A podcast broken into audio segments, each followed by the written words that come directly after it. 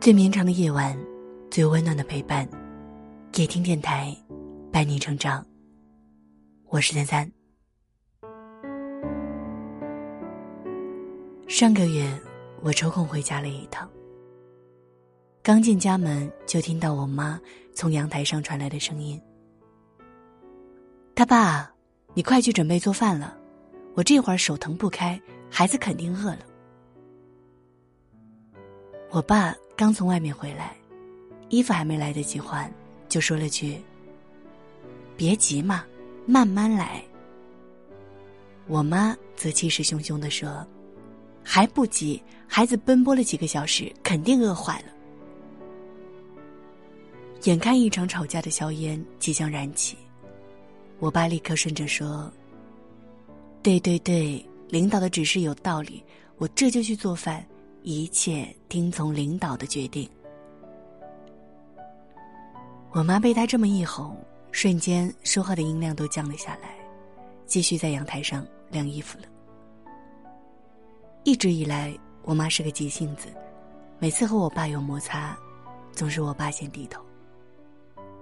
婚姻生活难免躲不过磕磕碰碰，平日有个摩擦，拌个嘴很正常。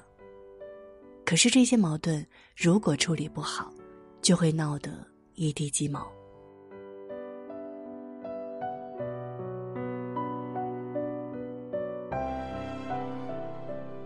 一位著名的心理学家和他的妻子，就是通过喊停、重新来过来调和矛盾的。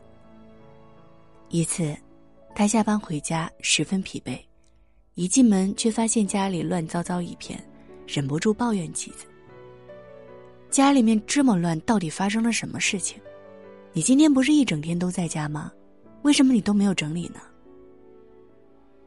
妻子正在写文章，头一抬跟他说：“很多东西都是你的，你自己为什么不整理呢？”两个人就这样你一句我一句的吵了起来。突然，先生停了下来，他说。不对，状况不妙，停下，我们再来一次。然后他就穿上衣服，拿起提包走出家门，确保已经调整好心情之后，再次走进家门。一开门，他就笑盈盈的说：“亲爱的，我回来了，你还好吗？”这时，老婆马上就回应说：“我啊，好的不得了，甜心。”你今天好吗？一场家庭矛盾就此化解。作家马克哈登曾说：“你如果想要跟另一个人共同生活，就必须有所让步。”婚姻中的每次矛盾都是在感情线上打一个死结，只要一方肯低头一步，那这个结马上就能打开。一旦两人开始较劲儿，那死结就会越来越紧。互敬互谅，互相退让，不仅会让我们的爱情春风十里，也是一场婚姻中最大的体面。因为，家永远都是讲爱的地方，不是讲理的地方。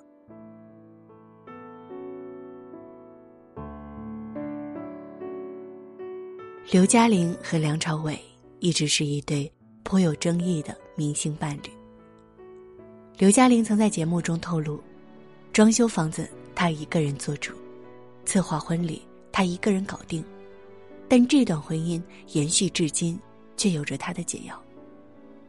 原来，梁朝伟每次犯错都会给刘嘉玲写道歉卡片，刘嘉玲收藏起来，偶尔就会翻出来看看，然后调侃梁朝伟。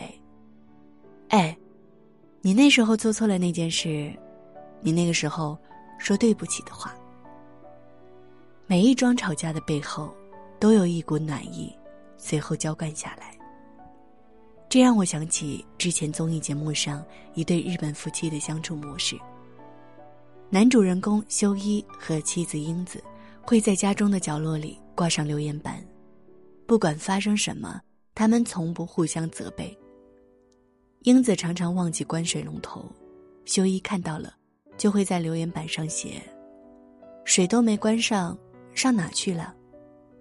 英子看到后会回应：“对不起，下不为例。”干农活的时候，如果需要修一帮忙，英子就会在要翻土的田里插上留言板，请帮我翻翻土。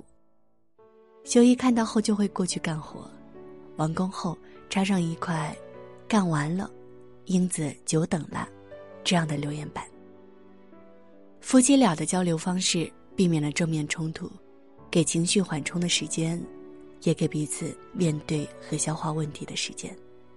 这也是他们感情一直和睦的原因之一。事实上，婚姻中一句真诚的“对不起”，远远胜过一句苍白的“我爱你”。在婚姻里，最消磨感情的，从来不是不爱，而是嘴硬。嘴硬的背后，要么是面子，要么是委屈，但却足够让一段感情就此土崩瓦解。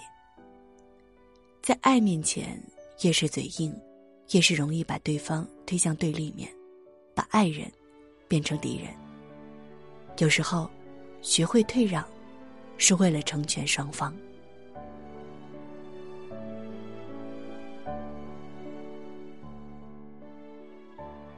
尼采说过：“当你要迈进婚姻生活时，一定要先这样反问自己：你是否能和这位女子？”在白头偕老时，仍然能够谈笑风生。婚姻生活的其余一切都是短暂的，在一起的大部分时光，都是在对话中度过。最好的关系，不过是一个人愿意包容迁就，另一个人懂得适可而止。马克吐温曾说：“时光荏苒，生命短暂，别将时间浪费在争吵、道歉。”伤心和责备上，用时间去爱吧，哪怕只有一瞬间，也不要辜负。一个人真正的成年，是从结婚那一刻开始的。你开始真正进入成年人的生活，身份变得复杂多元，你开始承担责任。婚姻除了给你一个爱人，更带来复杂的人际关系。在婚姻中的每次摩擦，都是一种考验。所以，千万别小看婚姻里夫妻说话的样子。一句对不起，它承载了一个人对你的在乎，也承载了这段婚姻在对方心中的分量。他可以扛过艰难险阻，熬过鸡毛蒜皮，他比我爱你更有力量。而换一种温和表达自己想法的说辞，也是婚姻中不可或缺的润滑剂。你若无意，日子总会过得鸡飞狗跳；你若有心，婚姻就能琴瑟和鸣。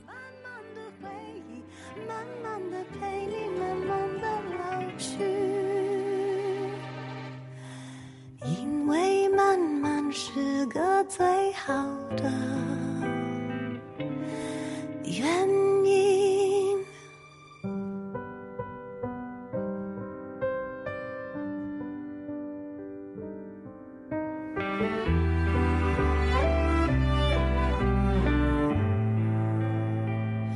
晚餐后的甜点就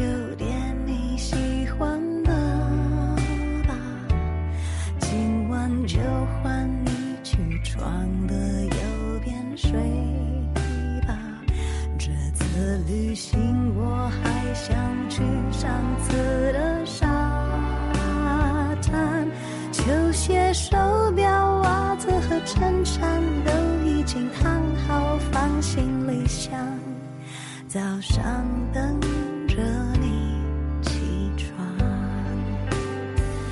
慢慢喜欢。